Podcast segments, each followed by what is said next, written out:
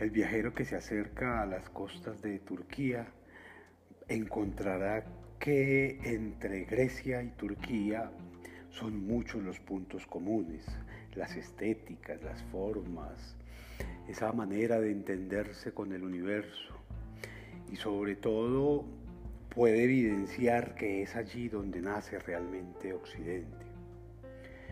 Acercarse por vía marítima a Turquía compromete enfrentarse de manera casi que mágica a una serie de islas, cada una con algunos rasgos particulares, identitarios, que sin embargo comparten esas tradiciones, esas historias, esas memorias y por supuesto unas formas geográficas que sorprenden, que maravillan y que encantan. Bodrum, ubicado en la península del mismo nombre, está cerca de la entrada noroeste del Golfo de Kokova, enfrente de la isla griega de Kos. Tradicionalmente y hasta la década del 70 del siglo pasado, hace 50 años, era simplemente una villa de pescadores. Hoy, sin embargo, se ha constituido sobre las ruinas de la ciudad antigua de Alicarnaso un destino turístico activo como pocos, con una especie de atractivo maravilloso para poetas, para cantantes, para artistas que allí residen, que allí eh, es fácil encontrarse en cualquier café, en cualquier restaurante, en cualquier bar. Bodrum como nombre eh, proviene de Alicarnaso, que originalmente se llamó así, posteriormente con una de las invasiones se llamó Petronium y de allí viene ese nombre de Bodrum que hoy, eh, con el que hoy todavía se le conoce. Está ubicado en la provincia de Mugla, que es una de las 81 provincias de Turquía. Mugla está al suroeste, eh, en la costa del mar Egea y en la región que lleva el mismo nombre. Eh, digamos que Bodrum y Marmari son los dos grandes núcleos turísticos y digamos los más grandes, los más importantes, los más representativos. Sin embargo, en este espacio seguramente que vamos a ver mm, otros que compiten con ellos en, en belleza y en atractivo. Decimos que es un centro de turismo y sobre todo de náutica. Y, y, esto es una maravilla cuando ustedes están acercando a Bodrum la cantidad de embarcaciones, casi todos con esas banderas rojas, con la media luna del Islam, que, o por lo menos semejante a la del Islam, que hace parte de la, de la bandera con que se representan. Eh, en la antigüedad era conocida como la Alicarnaso de Caria, ¿cierto? Y fue inmensamente famosa por un mausoleo que mm, le dio renombre eh, mundial por la, por la belleza, por la construcción, hasta tal punto que hacía parte ese mausoleo de las siete maravillas de la antigüedad. Ya veremos un poco cómo, cómo funcionó esa, esa estructura. El pueblo, ah, por lo menos hasta ahora, se ha convertido en una especie de resort turístico muy popular para eh, gente sobre todo de Europa, que cada vez más de distintas eh, direcciones, de distintas geografías asisten allí, sobre todo atraídos por una vida turística muy activa en las noches. Mucho café, mucho bar, muchos espacios para compartir, para el encuentro. Eh, es una, una provincia de realmente pocos habitantes si los comparamos con los de Latinoamérica, tiene casi 35, 36 mil habitantes debe tener. Eh, que distribuidos en un territorio tan amplio y tan lleno de, riquezas y de matices, eh, realmente resultan imperceptibles, ¿cierto? Eh, realmente los turistas es lo que más abunda por todas partes, ¿cierto? Aquí podríamos empezar a revisar un poco lo que Bodrum o Alicarnaso de la antigüedad representa en términos históricos, porque pensemos que Bodrum podríamos leerlo por lo menos en tres o cuatro escenarios distintos. Uno histórico, eh, allí nacieron, además no es coincidencia, eh, el padre de la historia, Heródoto, el hombre de los nueve libros de historia, pero también Dionisio de Alicarnaso. Eh, digamos que allí hay una, tremenda tradición de reivindicar, por el reivindicar la memoria, y, que con estos dos tremendos personajes tienen unos embajadores maravillosos.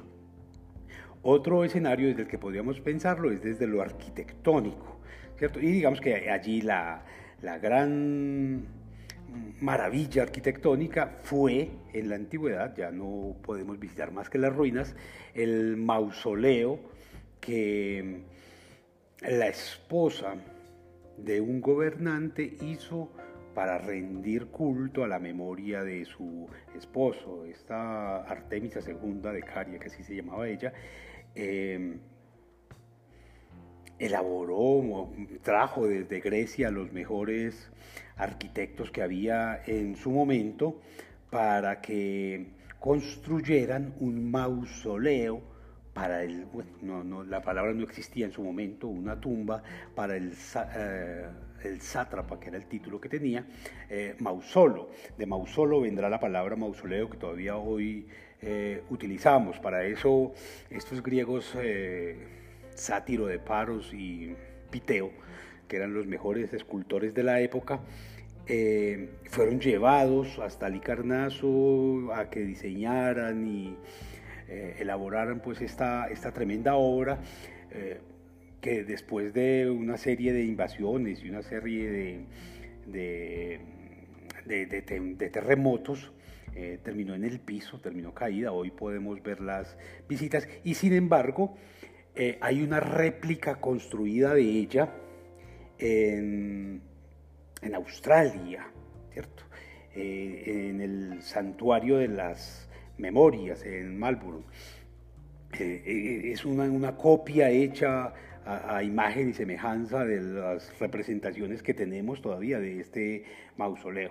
Por supuesto, eh, otro, otro escenario que resulta fundamental aquí es pensar que Alejandro Magno, Alejandro el Grande, eh, junto con los bárbaros y los árabes, eh, estuvieron sobre todo este terreno, sobre todas estas glorias de, este territorio, eh, y allí fundaron unas formas arquitectónicas de las que hoy todavía podremos ver. Y sin embargo, mucho tiempo después, por allá hacia el año 1400, cuando se presenta pues, todo este fenómeno de las cruzadas, eh, ya las finales, mm, hacia el siglo XIV, los caballeros de San Juan terminaron de demoler ese mausoleo, esa tumba, y con esos restos que tomaron de allí, construyeron algo que hoy se puede visitar y que va a resultar seguramente para los viajeros un atractivo maravilloso, el castillo de San Pedro de Alicarnaso, ¿cierto? Que eh, hoy, por supuesto, es, es un museo, es un museo inmenso, maravilloso, lleno de posibilidades, eh, que se convierte además en un museo único en su especie por el tipo de reliquias que allí se guardan. Entonces digamos que eh, eh, ese es un, segundo asunto que puede eh, vincularnos, además de la historia, con la visita a, Bodrum. Este castillo de Bodrum está situado al suroeste, ¿cierto? Al suroeste y fue construido en 1420, como lo he venido señalando, eh, al momento en el que los cristianos pierden la ciudad, pasan los caballeros de Malta y los caballeros de Rodas a abrir espacio para que Solimán el Magnífico se apropie de este espacio y desde allí lo conserve hasta la década del 60 del siglo XX, 1962, creo que es la fecha, eh, se constituye como un museo de, de arqueología submarina. Y, es una maravilla esto, primero que nada porque es el museo más grande eh, que se dedica a este tipo de, de memorias, la arqueología subacuática. ¿Cierto? Y está constituido este museo, y es una maravilla, pues darse algunas horas para explorarlo, para visitar lo que hay allí, por la manera en que nos narran a partir de esos vestigios hallados eh, las distintas historias, los distintos periodos eh, que, ha vivido este, este terreno. Entonces, la, digamos, la, antigua capilla, lo que era la capilla de ese castillo, eh, se dedica a la exposición de jarrones y de ánforas, eh, una cantidad de riquezas por allá del siglo XII, del siglo XIII, del siglo XIV, eh, inclusive de la edad de bronce del año 2000 antes de Cristo, 2500 antes de Cristo, eh, se encuentran allí algunos referentes. esto, el caso de la capilla, en la torre, que es una torre construida a usanza italiana, ahí uno puede encontrarse con una colección eh, de monedas y de joyas, otra de esas maravillas que bien vale la pena visitar. Hay, sin embargo, otras salas, ¿cierto?, que están dedicadas exclusivamente a, las tumbas de algunos miembros de la nobleza, algunas, alguna princesa, eh, muy importante pues para la historiografía de, de Ali Carnazo de Bodrum. Eh, Caria se llamaba la, princesa por allá por el año 350, 360 quizás vivió ella. allí mismo en esa torre está la colección de vidrio antiguo más grande del mundo. Y, y, eso es bien interesante porque, digamos, el vidrio es uno de esos elementos que son transversales a los procesos históricos de civilizaciones avanzadas, o por lo menos que desarrollan estéticas y formas tecnológicas eh, determinantes. Y allí, en esta, en esta torre, se encuentra ese, ese museo, el más grande de, del mundo. Y también en este museo hay la reconstrucción de antiguos naufragios, ¿cierto? De varios barcos, el Fatimi, el, el Uluburún, que son barcos supremamente importantes para su historia, no solamente por los materiales, por las formas, por las técnicas, por los objetos que se reconstruyeron y que allí en este museo se pueden encontrar. Y un, un asunto más allí con este museo tendrá que ver con el jardín que hay dentro de este castillo todavía, eh, donde está una colección que, mm, por lo menos desde mis lecturas del, paisaje y de lo que voy buscando en cada viaje, eh, resulta importante, que es la colección de plantas y de árboles de la región mediterránea. Entonces uno puede tener allí un acercamiento maravilloso con todas esas formas eh, de cultivos ornamentales, pero también para la alimentación que se han venido desarrollando a lo largo de los distintos periodos en muchos siglos eh, por parte de todas estas culturas. Entonces uno encuentra allí el romero, el mirto, el plátano, cuánta planta han querido ellos eh, cultivar para poder eh, sobrevivir, todo este paisaje, por supuesto, todo este asunto del museo, se ambienta mucho más en la existencia de una serie de animales que están allí, de aves eh, exóticas, unas más que otras, pero igualmente todas llamativas. Eh, los pavos, por ejemplo, que allí abundan, son bien, bien interesantes. Eh, digamos, como, como esa forma de complementar la experiencia desde el recurso vivo, ya no solamente desde la piedra, la madera o el ornamento. ¿Cierto?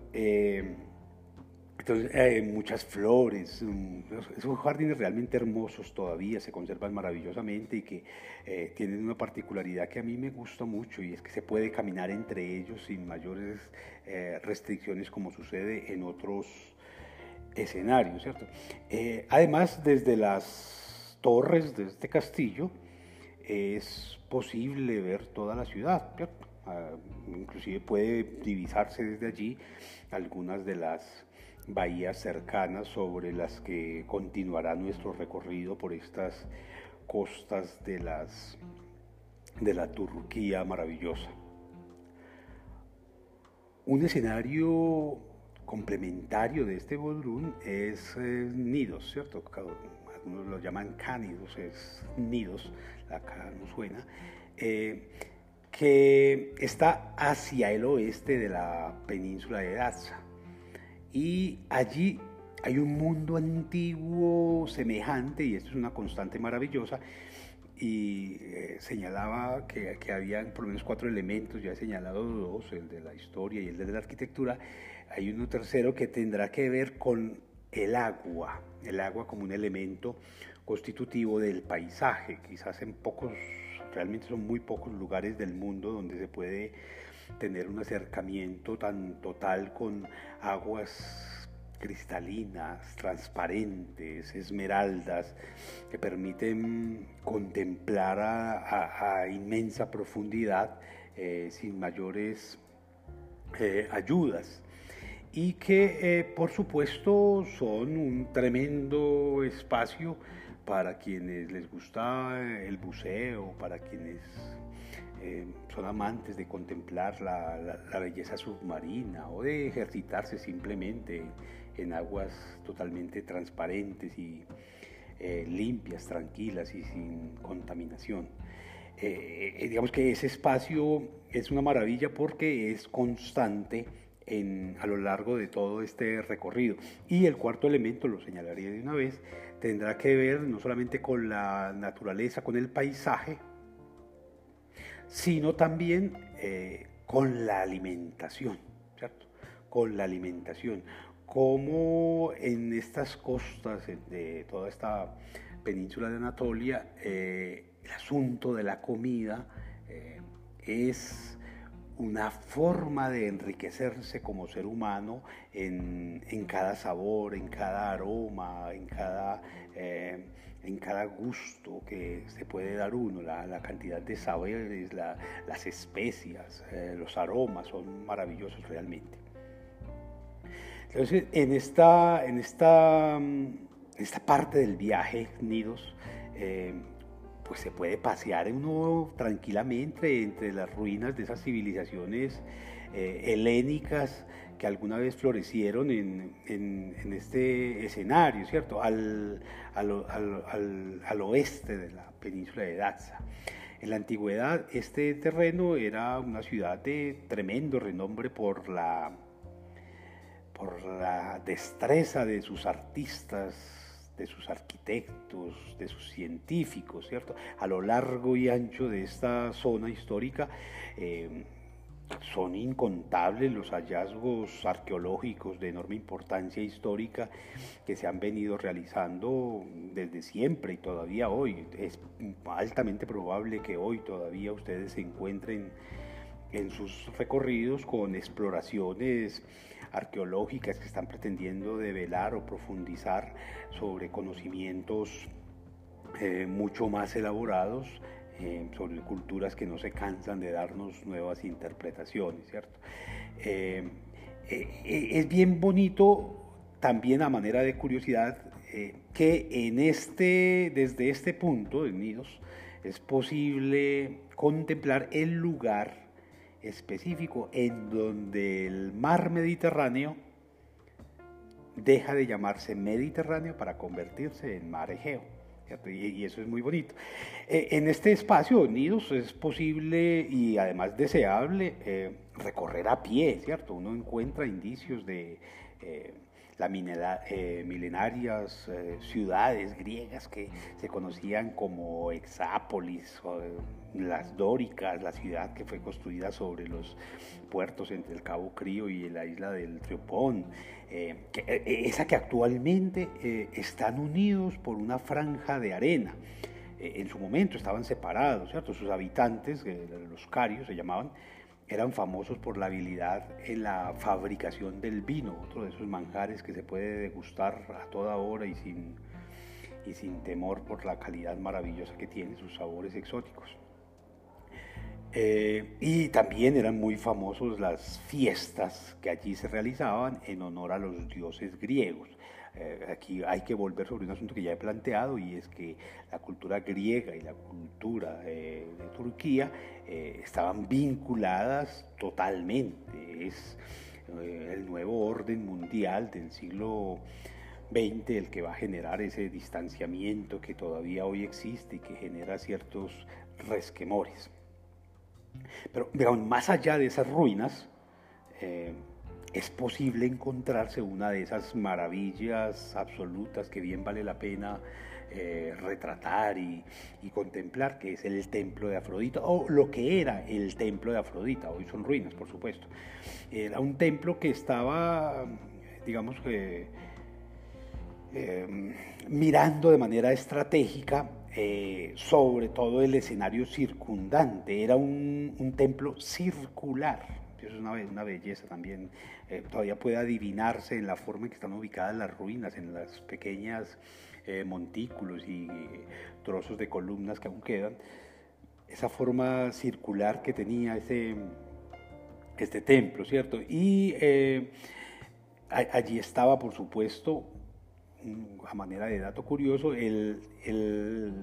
la imagen, la escultura de Afrodita, de la que se cree que fue la primera estatua de un ser humano desnudo que se realizó. Es decir, ya, ya, desde tiempos remotos estos artistas estaban preocupados por establecer esos estándares de la belleza y se lo conferían a los dioses sin, eh, sin temor. No, no, había ese, ese tabú sobre el cuerpo que posteriormente otras doctrinas filosóficas y religiosas fueron asumiendo y además imponiendo. Aquí en, Afrodita tendremos entonces la primera, la primera estatua de un ser humano mm, desnudo. Y por supuesto era el, eh, el, lugar de peregrinaje de los viajeros para ir a contemplar esa, esa maravilla desnuda eh, que, que, nos representaba a la tremenda diosa Afrodita que eh, con su arco y con sus eh, hermandades con Apolo nos ha regalado la literatura tantos paisajes, tantas series, tantos cuadros, tantas películas. Entonces Nido además fue el hogar de muchos pioneros de las artes y las ciencias. Entre ellos uno podría destacar a, Sostrato, por ejemplo, que fue el que diseñó el faro de Alejandría, otra de las maravillas del mundo, eh, que cayó en un terremoto. Eh, Eudoxo, por ejemplo, que fue el inventor del reloj de sol, y todavía ese reloj de sol existe y, y es posible visitarlo y fotografiarlo y, no sé, pensarlo un poco en esa visita a la, a la ciudad. Se cree además que en esa ciudad se encontraba originalmente, eh, digamos, una especie de transformación geográfica nos ha permitido entender eso, esa separación de la que hablamos hace un momento, eh, porque eh, se corre hacia otro escenario que vamos a visitar, que es el de Daxa, ¿cierto? El lugar que actualmente se conoce como Burgas. Pero en el siglo IV antes de Cristo, eh, se trasladó casi 35 kilómetros eh, hacia donde queda hoy esa península en la ciudad de Tequir. Hay un desplazamiento y unas migraciones que son bien interesantes de evidenciar justamente a partir de eh, una caminata a pie. Es posible pensar allí. en ese último emplazamiento de esa ciudad, de Nidos, se precisan dos, puertos que son donde ustedes seguramente eh, encuentran esa marea inmensa de, embarcaciones de distinto calado eh, que sorprende por su colorido, por su tamaño y por esa vitalidad que le ofrecen al, paisaje. Y allí inicialmente era un, el, el emplazamiento del norte era un puerto militar y el del sur era un emplazamiento comercial. Esa parte de la ciudad que tenía una especie de planta como octogonal, ustedes lo podrán ver desde las alturas cuando hagan sus caminatas, eh, van a poder ver desde allí una isla que hoy está unida al continente por un istmo y que es conocida como el Cabo Crío. Todo el resto es tierra firme, ¿cierto? Ahí es, bien interesante cómo ustedes pueden ver esa construcción de ese istmo eh, artificial, se ha venido naturalizando un poco por el paso del tiempo, por las mareas, por los vientos, pero es un istmo totalmente artificial. Se conservan eh, las ruinas de esos emplazamientos, por supuesto, son grandes y, gigantescas además caminarlas. Y, ustedes pueden evidenciarlo sobre todo en las murallas, se pueden apreciar perfectamente. Son dos, murallas distintas eh, hacia dos lugares eh, diferenciados claramente. una que se conoce como la ciclopea, que Ciclopea se refiere a esas construcciones que son grandes, con piedras eh, al estilo de Machu Picchu, eh, megalíticas, eh, que no necesitan cemento, que no necesitan pegamento, sino que por su propio peso se van uniendo, ¿cierto? Por, por, eso algunos arqueólogos llaman a eso megalíticos. Y la otra, la otra muralla está hacia el otro lado, que es la pseudoisonomía. Esa pseudoisodoma, que es en parte isodoma, es decir, que como esas paredes de adobes perfectamente regulares, pegados unos para otros, pero pequeñas, eh, digamos, dan cuenta de la habilidad de esos arquitectos, de esos constructores, de esos eh, hacedores de edificios que nos permiten todavía hoy disfrutar de escenarios como el castillo del que hablamos hace un momento. Es, ese muro eh, que van construyendo de forma regular eh, es muy propio de este tipo de culturas. Son piedras casi que del mismo tamaño, como si estuvieran cortadas perfectamente, eh, y, estas sí necesitan, por supuesto, eh, argamasa. digamos, son dos tipos de murallas que ustedes se van a encontrar allí en este, en este espacio, eh, digamos como, como, como, esa forma de mixtura entre los dos puertos. también ustedes van a encontrar que allí en Nidos todavía se conservan restos de teatros, de grandes edificios, de templos, eh, y más o menos como a unos eh, dos kilómetros quizás de esas ruinas, yendo como hacia el este, eh, se encuentran tumbas, ¿cierto? Una, una, serie de tumbas en las cuales puede identificarse en formas arquitectónicas de culto para la conservación de esos recuerdos, de esas memorias, de esos personajes de gran relevancia que allí habitaron. Eh, bueno, las excavaciones allí no, no, paran, como les señalo, ¿cierto? Eh, en Burgas, por ejemplo, eh, sacan cada vez más apartados de una estructura urbana que servía de puerto, que tenía una tremenda tradición comerciante, digamos, se trata de gente que se dedicó al mar y el pueblo que se dedica al mar está en contacto con el resto de la humanidad y por eso se enriquecen tanto. Había eh, además en ese, eh, en ese escenario una especie de, disputa territorial posterior, eh, todo el siglo XVIII, XIX y un poco en el XX, que que era, que es una especie de herencia de lo que se vivió también durante la época romana, en la que se presentaban constantes invasiones, es decir, la, importancia de esta tierra en términos estratégicos, por esto que ya hemos señalado alguna vez, que es la puerta de entrada al Asia o a, eh, Europa, es el lugar donde se vinculan los dos, eh, la gran puerta entre los dos continentes, ha hecho que sea constantemente objeto de de, muchas guerras, de muchas disputas y tal vez hoy eh, podríamos entenderlo a la luz del conflicto entre Rusia y, Rusia y Ucrania. Eh, ellos solamente pueden pasar sus barcos, Rusia solamente puede pasar sus barcos, por ejemplo, por el Bósforo,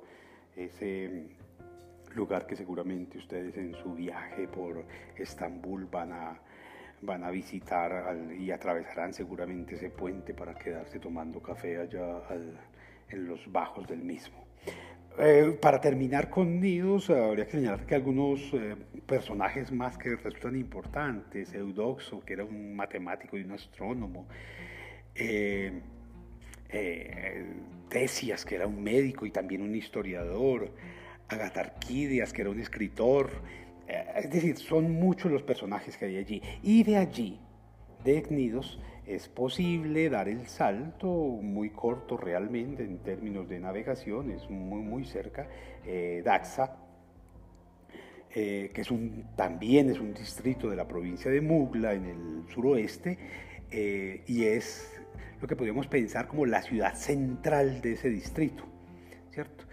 Está situado en la mitad del camino entre la península que lleva el mismo nombre eh, y fue lo que podríamos llamar junto con Marmaris, ¿cierto?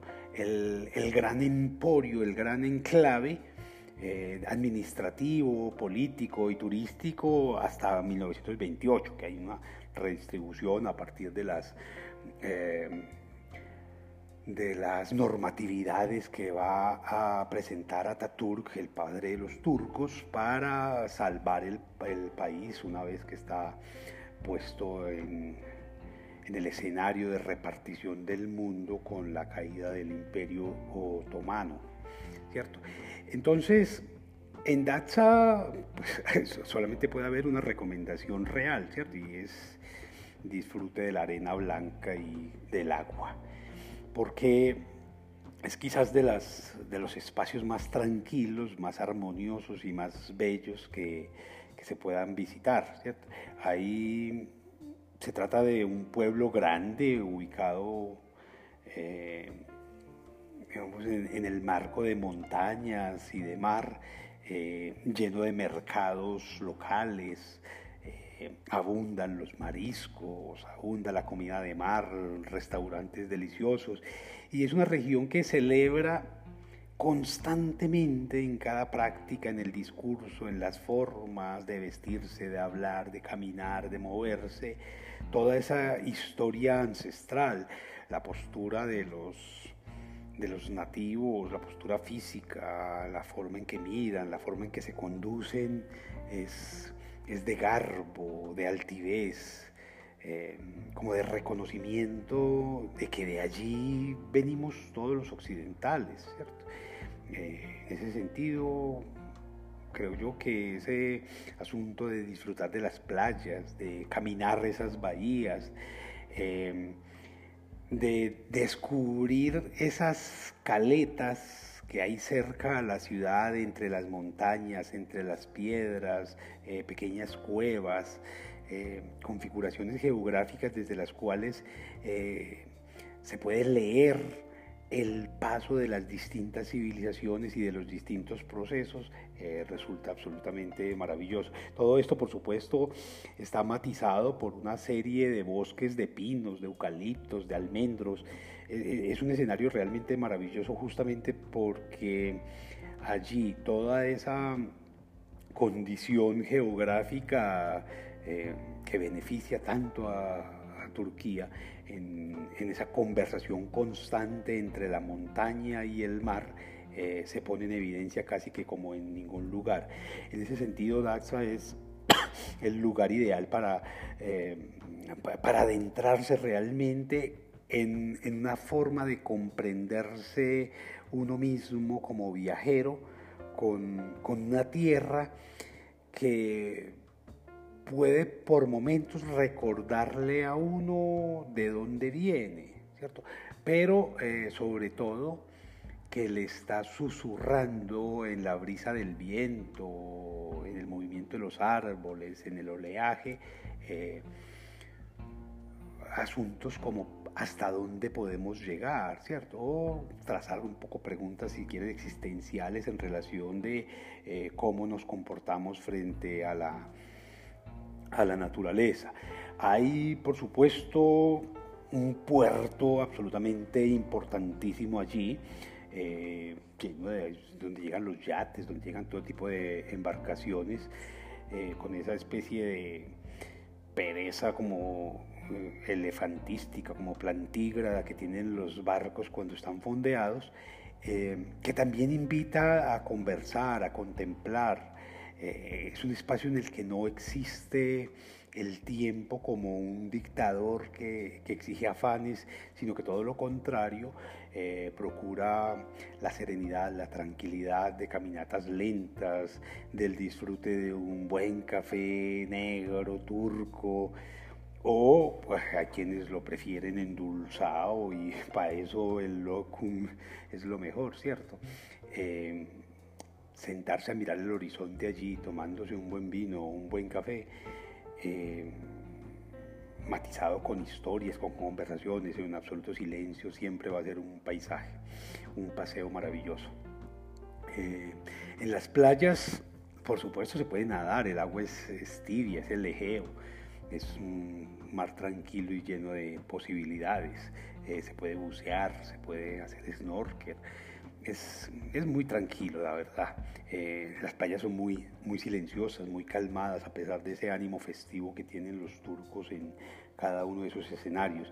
Y quizás una de las playas más destacadas es la de Kumluk. Entonces es el, centro del pueblo. Eh, es otra playa muy bonita, muy muy bella, con esa arena blanca, impecable, que casi quema los ojos al, al mediodía y que contrasta perfectamente con ese verde del mar.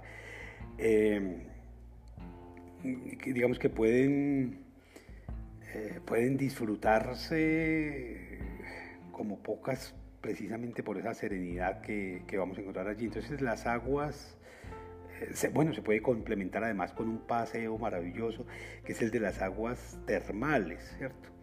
Eh, también están allí. Ahí muy cerca de la playa hay aguas termales que perfectamente sirven para relajarse después de una buena caminata o de unos días de excesivo trajín. Eh, tierra adentro, si uno se va por Dax adentro, uno puede encontrar fincas maravillosas donde se cultivan olivos. ¿cierto? Ese aceite de oliva tan famoso mundialmente viene justamente de este tipo de, de espacio, ¿cierto? Ahí se trata de unos paisajes muy boscosos, eh, abundan mucho unas flores eh, de color rosa, bugambillas. En estas tierras las eh, confunden con otros que se llaman veraneras. y quienes tienen la posibilidad de ir hacia el mes de abril, por ejemplo, pues van a encontrar justamente la, cosecha eh, y, es posible eh, regalarse un buen, unos buenos dátiles y mucho aroma de jazmín y de azahar y de tomillo y de romero, que son especias y son hierbas muy, muy frecuentes, muy recurrentes por allí. Mm,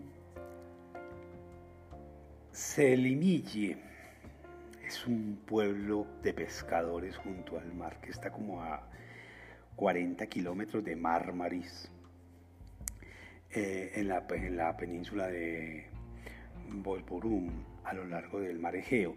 Y, y es muy bello justamente por el encanto virgen, relajado, menos bulloso que en las anteriores eh, ubicaciones que hemos eh, venido presentando y a menudo se hace referencia a Semilille como la verdadera cara de Turquía. Y, eso simplemente en un marco tan deseable, tan, tan bello, tan exótico como el que hemos venido dibujando aquí, ya, ya, ya, nos llama la atención de manera particular, ¿cierto? Hay algunos pequeños hoteles y hay casas de huéspedes, pero, ah, pero allí en, en, en no hay grandes complejos turísticos como si los hay en los anteriores.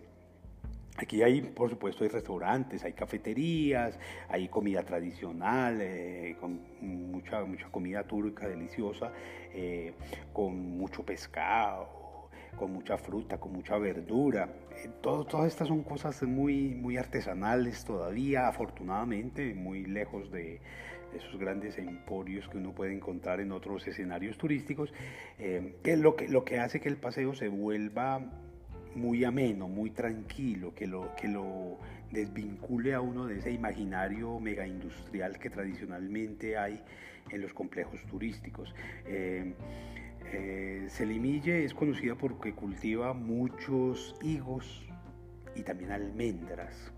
Esta es una ciudad que tiene una tradición tremenda en la fabricación de botes de madera. Esos son unos maestros artesanos, constructores de botes, de barcos de madera, eh, que decoran, que cuidan en las formas, en las curvas, en la durabilidad. Eh, y a esos barcos son los que llaman goletas. Son quizás la embarcación más tradicional de los turcos, la más conocida y en la que seguramente ustedes van a encontrarse con muchos turistas que están haciendo su recorrido por las islas turcas justamente en este tipo de embarcaciones. Por la ubicación que tiene Selimille y la tradición en la fabricación de barcos, entonces los, los viajes en barco se convierten allí en una actividad supremamente tradicional, supremamente popular. Ese es como el, como el gran plan. Eh, quien va a Selimille va a montar en barco, va un poco a intentar aprender cosas de navegación y seguramente si tiene la curiosidad, pues aprender también un poco de cosas del cielo y de la forma en que se orientan y se guían, eh, porque ese es el gran plan de allí.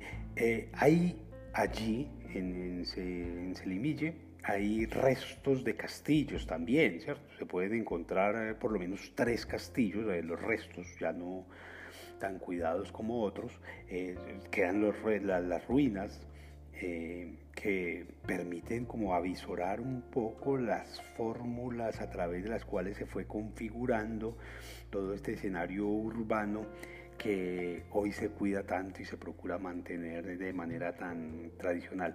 Ah, cerca de la orilla hay, hay un faro que es de piedra, supremamente importante, eh, vale la pena pues acercarse allí, retratarlo y pensarlo y medirse un poco en la, en la, grandeza que se tiene frente a este tipo de obras, pues la pequeñez, cualquiera de las dos. Y también hay restos de murallas de la ciudad del periodo helenístico. Eso es importantísimo porque nos vuelve a poner en consonancia con esa vinculación constante que hay entre lo griego, entre lo helénico y lo, turco. Eh, los visitantes cuando están allí, pues, hombre, disfrutan del paseo del mar, de, la, de las playas de Silimaní, que son, digamos, las más conocidas. Eh, se trata de, un, de, una jornada absolutamente serena, tranquila, liberada de, de, las prisas y de los ruidos por, el, digamos, por, la, por la misma naturaleza de este tipo de paisajes. Otro escenario distinto que es el de Diserbuku eh, es que es una bahía muy pequeña, es una bahía muy tradicional, muy, muy, muy de Turquía, muy campesina si se quiere, ¿cierto? Ahí eh, inclusive las formas de conectividad eléctrica todavía allí son supremamente restringidas. Eh, la energía se logra más por plantas eléctricas porque no hay eh, un servicio constante. Los servicios de restaurante, de cafetería son pocos, pero de muy buena calidad, digamos que a, precios acostumbrados para los, los turistas, aunque es deliciosa pues. el gran plan en este Diserbuku es es nadar, es estar en el mar. Allí no hay esos grandes complejos urbanos de la antigüedad, allí no están esos castillos, no están esos museos, pero sí se compensa todo esto con un mar absolutamente azul, verdoso, transparente, eh, totalmente amigable para dedicarse al descanso, a la pesca, al buceo, al careteo, a disfrutar de, días de playa. Digamos que allí no hay eh, mayores escenarios que distraigan del descanso tranquilo. En Bosburún, digamos que eh, es un pequeño pueblo de pescadores, ¿cierto? Eh, allí hay, contrario al anterior, si hay otra vez edificaciones tradicionales, eh, torres, castillas, puertas, patios, edificios medievales, hay salas de arte, galerías, hay museos, hay unas colecciones de arte y de antigüedades por todos lados, hay un, un palacio del gran maestre de los caballeros de Rodas, que es la estructura monumental, gigantesca, con unas murallas y unas torres que realmente no, no, se conciben más que en los cuentos de hadas, ¿cierto? Eh, se construyó por allá por el siglo XIV, eh, por los caballeros de San Juan, eh, y tiene pues como toda esa, toda esa detalle, toda esa ornamentación y sobre todo toda esa funcionalidad estructural de las órdenes de caballeros que pretendían que las obras eran para enaltecer el espíritu y que por tanto tenían que ser imponentes, fuertes y durables. Y la prueba de que hicieron su tarea tan bien hecha es que el, gran castillo está todavía en pie y está en perfectas condiciones para recibir a los turistas que quieran ir a deleitarse en una cercanía con la historia. Durante esa misma época medieval en que los caballeros de San Juan van a construir este palacio, eh, hay que entender que en ese momento se pensó como un centro administrativo y que además servía de vivienda para los grandes maestres, para los grandes gobernantes, los grandes guías, los orientadores de la fe y también de la guerra. Eh, el, castillo, el, palacio es tan importante que logró sobrevivir al ataque de los turcos de 1522.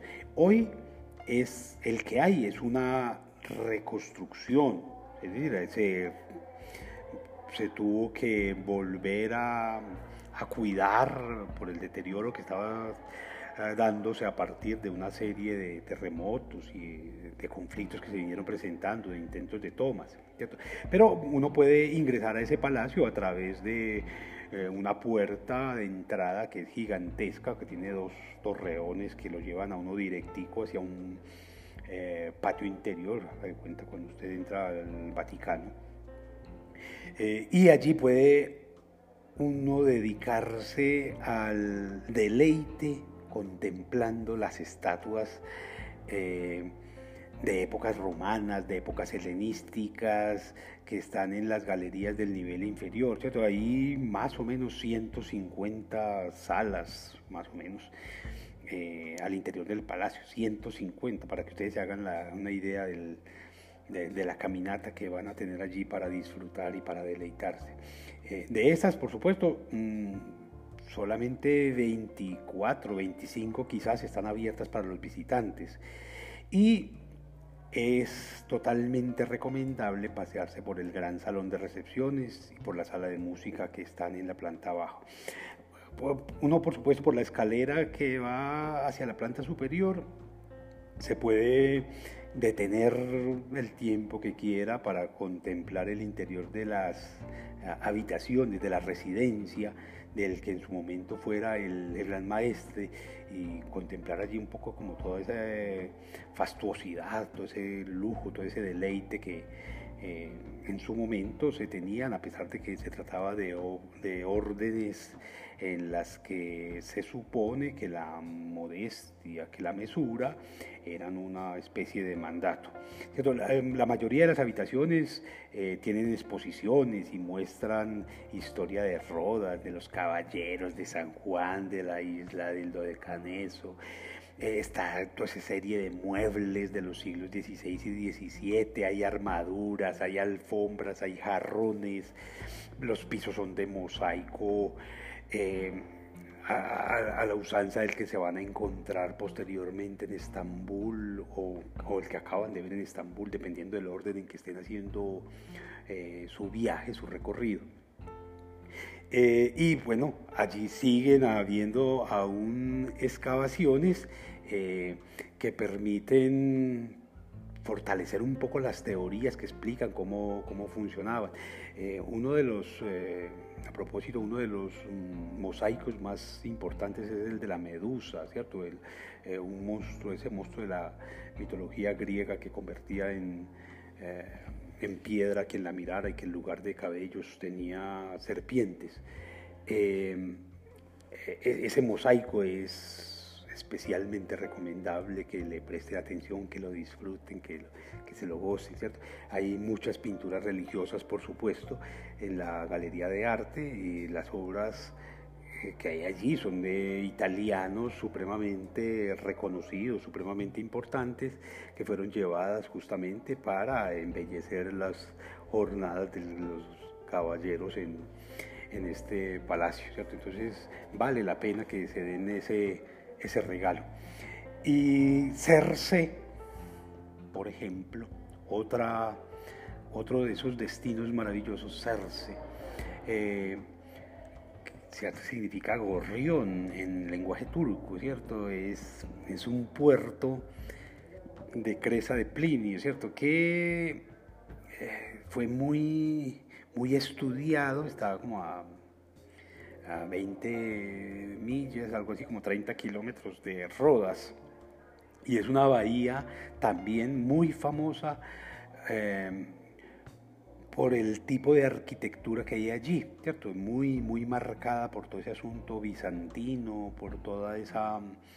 Ah, eh, comercialización de especias, por esa existencia de aromas, por esa existencia de comidas, de lugares, de restaurantes, eh, porque eh, digamos era el lugar de privilegio para el comercio de mercancías varias, de productos varios, de telas, de sedas, de productos de cuero, de madera. ¿cierto? Hay un, un tremendo tráfico y un, asunto mercantil maravilloso en el que es posible, por supuesto, encontrar pequeños mercados, no, como los que se van a encontrar en Estambul, pero igualmente ricos en posibilidades.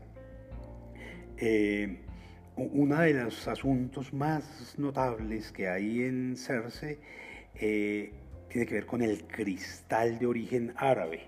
Los trabajos que hay allí en cristal, que se encuentran allí en cristal, eh, no solamente para observación, sino también para comercialización, son absolutamente sorprendentes y maravillosos, ¿cierto? Eh, quizás eh, lo que más se destaca de Cerce en términos de su ubicación es, esa entrada, cuando ustedes lo, si lo, hacen en, sus embarcaciones, van a encontrarse que es una entrada absolutamente estrecha, ¿cierto? En la que no se encuentra a simple vista o de primera mano eh, la manera de ingresar de lo tan estrecha que es. Y sin embargo vale la pena cuando uno eh, con esa lentitud maravillosa de las embarcaciones para entrar allí se va a encontrar con uno de los asuntos geográficos más hermosos que el, el propio Ptolomeo en sus obras eh, describía como una de las tremendas eh, maravillas que tanto nombró y tanto escribió y tanto dibujó él. Eh, se trataba de un, puerto, tenía originalmente una ciudad muy bella que se llamaba Casara, ¿cierto? El, nombre es muy, muy bello, aparece mucho en la literatura, de allí viene Casara, Cresa, Cersa, eh, hacen un juego muy bello allí para, para, trabajar desde Ptolomeo cuál era la etimología del, del nombre. Eh, hay muchas razones para, mm, digamos, para cuestionarse uno en relación con la ubicación como puerto estratégico de este, eh, de este Cerce, ¿cierto? no solamente por esa entrada que les planteo allí, sino también por la dificultad que representaba para la llegada de distintos eh, navíos de distintas regiones eh, que podrían ser eh, interesadas en su comercio, en sus riquezas. Entonces yo, yo veo allí, por ejemplo, en CERS esa posibilidad maravillosa de disfrutar de una manera totalmente distinta de esas otras que ya habíamos venido viendo digamos, porque Cerce se estructura ya como una ciudad con un objetivo específico en términos del comercio.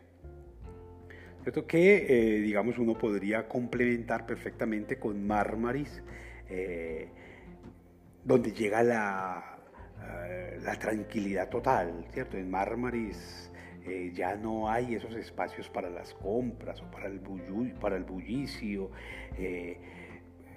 porque allí lo que hay en Marmaris es historia, es tradición, es ese paso lento del tiempo, es la piedra, es el mármol, es el agua, es la montaña, es la naturaleza, eh, son los cultivos eh, confabulados para maravillar al, observador. ¿Cierto? Hay, hay mucha historia en, en Mármaris, ¿cierto? Hay, hay que dejarse tocar por esa serenidad del, eh, del, sol, de la brisa, del, olor del mar, eh, un poco de esos aromas de la naturaleza que hay allí, porque no hay, digamos, no, hay esa condición de, tradiciones históricas como lo hemos visto en otros castillos en otros palacios en otras murallas, sino que en Mármaris lo que vamos a encontrar es la naturaleza en esencia, la serenidad total, eh, la soledad eh, eh, que recibe la visita constante de los, de los ruidos, de la naturaleza, de los árboles que abundan, ¿cierto? Esos, esos pinares, esos olivares que, aparecen por allí, algunos árboles de flores eh, y algunas casas, no, no, es muy habitado. que tienen pues sus, sus escaleras, sus, sus portones de colores, eh, esa mirada hacia el océano maravilloso, eh, hacia la playa hermosa y frente a ella dos islas que además son bastante eh, significativas. para caso de Mármara, ¿cierto? el agua es profunda, sí, pero es cristalina, es tranquila y, vale la pena dedicarse pues a, navegarla, circunnavegarla en sus embarcaciones, eh, pequeños botes ojalá, para poder disfrutar de ese mm, vaivén que hay en las, en, las embarcaciones, en los mares tranquilos.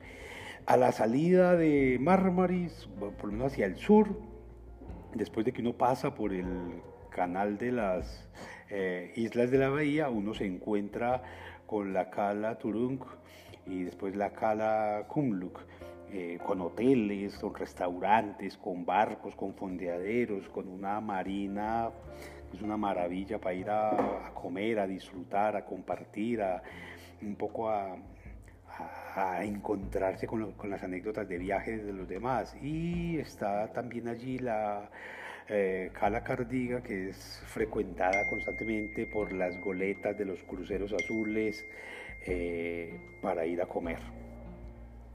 Entonces, bueno, eh, digamos que allí terminaría este relato de viaje que nos abre la posibilidad para uno nuevo sobre el que volveremos en el próximo encuentro que tengamos. Bye.